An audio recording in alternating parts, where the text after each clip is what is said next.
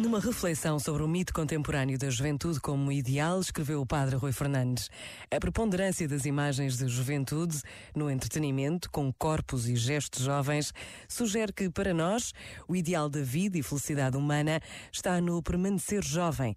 Até que ponto é que esta postura nos ajuda a lidar com o envelhecimento e com a morte de forma natural e profunda? Até que ponto o elogio da juventude dá espaço ou celebra a sabedoria adquirida?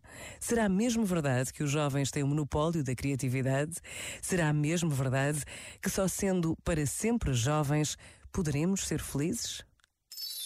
Este momento está disponível em podcast no site e na app da RGF.